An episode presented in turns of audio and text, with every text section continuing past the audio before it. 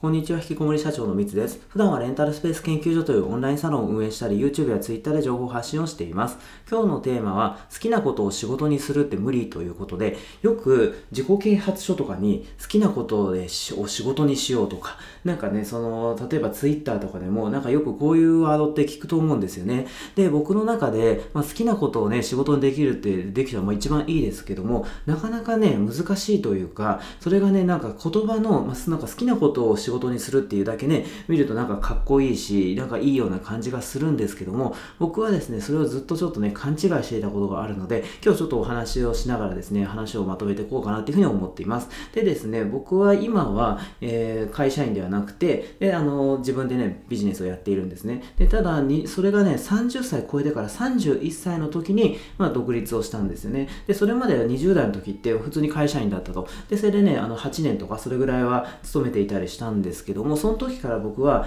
もうね、ちょっとサラリーマンが向いてないななんていうふうに思って、で、とにかくね、あのもうね、起業しようというふうにね、ずっと思ってたんですね。で、それで、あの、まあ、ただね、その起業しようと思っても、やりたいこともね、なかなか見つからなくて、で、何をすればいいのかわかんないと。で、そんな時に僕はね、セミナーに参加したりとか、そういう自己啓発系のセミナーとか、あとは本を読んだりとか、ビジネス書とか自己啓発の本をとにかくたくさん読んだんですよね。で、その時に書いてあったのが、ね、好きなことをね、仕事にしようみたいな、まあそういうことをね、まあどの本にも書いてあるし、どのセミナーに行ってもね、そんなことを言っているんですよ。で、それで僕はですね、その時思ったのは、あそう、好きなことを仕事にするってすごいいいな、みたいなね、あの、感化されたんですよね。あ、それすごいな、そういうふうに生きていきたいなっていうふうに思っていたんですけども、結局ね、それでね、本をいくら読んでも、セミナーにいくら参加しても、何にも起きないで20代が終わっちゃったんですよ。で、それでね、なんで、あの、まあ、好きなことをね、仕事にしたいなと思って、そんだけね、頑張って本読んでセミナーに参加したけど、何も起きなかったという状況でしたと。で、その時ね、僕ね、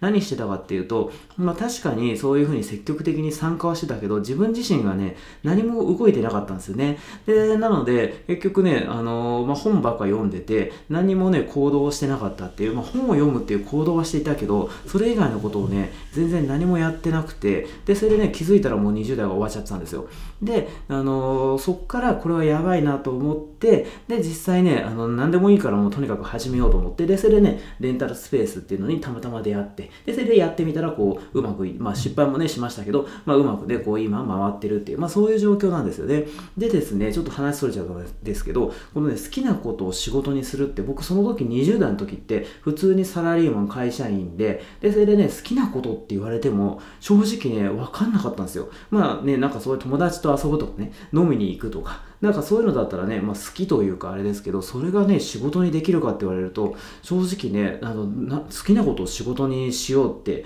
言われて、あ、いいなと思った反面、なんか、あの、それがね、具体的にじゃあ、どうしようみたいのが、その時に多分イメージできてなかったんですよ。でも、なんか好きなことを、え、仕事にするってかっこいいじゃないですか。なんかね、それいい言葉ですよね。だから、あ、それをこう、モットーにして生きていこうみたいな風には思ったけども、でも実際ね、そんな好きなことってなんかよくわからないし、なんかそのね、例えばどうなんですかね、あの、野球選手とかね、プロ野球選手とか、そサッカー選手とかね、その好きなことにずっと取り組んで、で、それで頑張って、で、それでね、あの、うまくいくっていう人も、えー、いるとは思いますけど、僕の場合そんなね、なんか、あの、本当にずっと続けてきた好きなことっていうのもなかったし、なかなか普通の人というか、一般人は僕なんかね、完全な凡人だと思ってるんですけど、そんな凡人がそんなね、あのことでできるかなっていうのをね、すごい思ったんですよね。で、あの、思ったというか、その時はでも20代の時はそれすら気づかなかったんだ。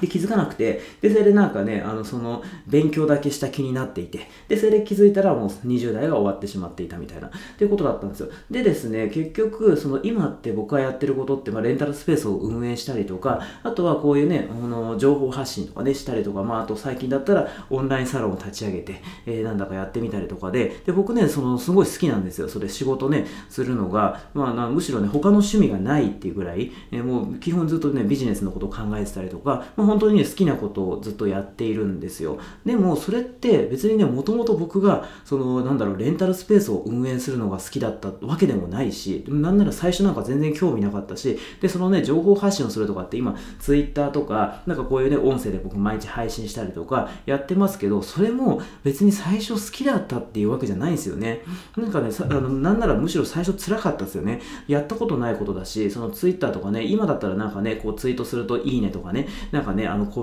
メントとかいただけるんですけど、その最初の時って、あの、いくらね、つぶやいても何にも誰も反応してくんないし、YouTube だってブログだって、あのね、投稿したところで誰も見てくれなかったんですよ。で、かといって、そのね、ブログを書く行為自体が、まあ、もともと好きなことかって言われると別にそういうわけでもないし、ね、YouTube でこうやって、あの、話すことがもう本当に楽しいんですみたいな、そういうわけでもなかったんですよ、僕の場合。でも、まあ、コツコツ続けて結果が出てったと。で、なんでそれをやってく、あの、コツコツと続けてったかっていうと、やっぱり僕としてはね、その情報発信とかね、そういうので、まあ、こ、あのね、こう、認知度を上げたりとかね、なんかその他の目的があったから続けられて、えー、ったわけで、で、それでやっていくうちに、だんだんと、そういうね、あの、YouTube からなんかコメントいただいたりとかね、なんか、そのブログ経由でね、お問い合わせいただいたりとか、で、Twitter で反応が出てきたりとか、なんかそういうので、あの、交流をしたりとかね、そういうので、だんだんと、なんかね、好きになっていったって感じですよね。で、レンタルスペースの運営に関関しても、最初全然興味なかったけど、なんかね、ただ場所作って貸すだけじゃんみたいなね、